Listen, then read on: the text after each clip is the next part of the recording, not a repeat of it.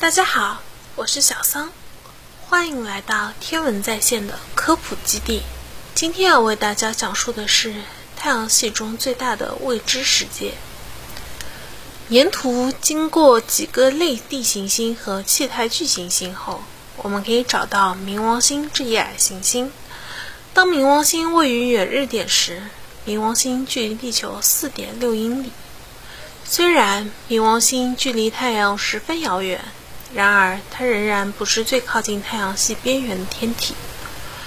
随着对外太空的探索逐渐深入，许多隐藏在太空暗处的陌生而神秘的天体逐渐显露出了它们的真面目。让我们一起探究除了冥王星以外，其他潜伏在太阳系边缘的天体吧。在经过庞大的矮行星系神星后。我们可以寻找到一个编号为二零零七 O 二一零的陌生天体。当这个神秘的天体位于远日点时，它与太阳之间有整整九点四亿英里的距离。除此以外，二零零七 O 二一零运行在一条狭长的椭圆轨道上，每五百四十九地球年才能完成一次完整的公转。二零零七 OR 一零是科学家于二零零七年七月在柯伊伯带那一个离散盘里发现众多的矮行星其中之一。科学家同时发现了若干个带有狂野而随机的运行轨道的冰质天体。这些轨道痕迹被认为是太阳系形成期间与海王星的引力互相作用的结果。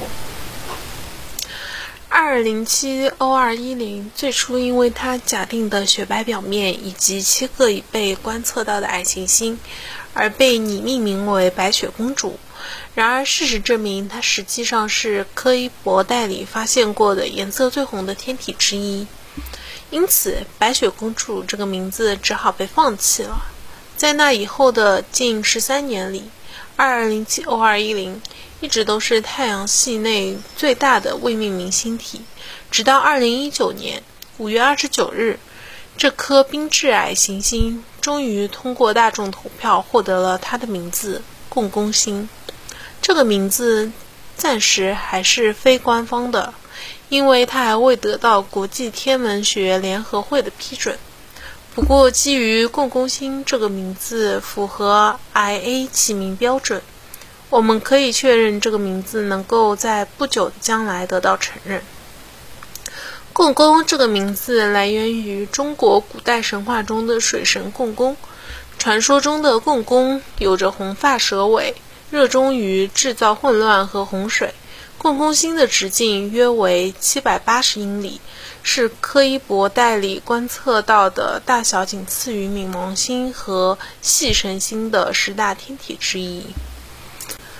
目前来说，共工星很有可能由岩石和水冰构成，就像区域内的其他矮行星一样，其表面有类似甲烷的痕迹。甲烷冰与宇宙射线产生反应，可能导致了这颗矮行星表面呈深色。共工星的自转速度比柯伊伯带中已知天体的速度都要慢，它的一天大约有四十五个地球时。这可能与它2016年被发现且尚未被命名的一颗小卫星有关。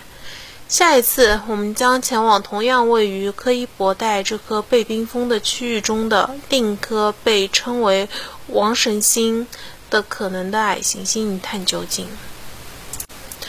相关知识：矮行星是一种行星质量天体。它不是卫星，也不像行星那样霸占其轨道以及附近的区域。也就是说，它直接环绕着恒星，并且自身的重力足以达成流体静力平衡的形状，通常是球体，但未能清除临近轨道上的其他小天体和物质。冥王星是矮行星的典型例子。行星地质学家们对矮行星感兴趣的地方在于，它们是层化的。地质活动活跃的天体，它们可能向我们展现更多的行星地质状况。这一点在2015年新视野号飞掠冥王星时被证实了。太阳系中的矮行星的数量是未知的，这是因为判断一个天体是否达成流体静力平衡，需要通过航天器对其进行近距离观察。目前的六大矮行星，要么接受过探测器的访问，冥王星和谷神星，要么至少拥有一颗已知的卫星，以供人们估算它的质量和密度。冥王星、系神星。日神星、鸟神星、共工星、卡戎星，质量和密度反过来也可被用于证实流体静力平衡模型。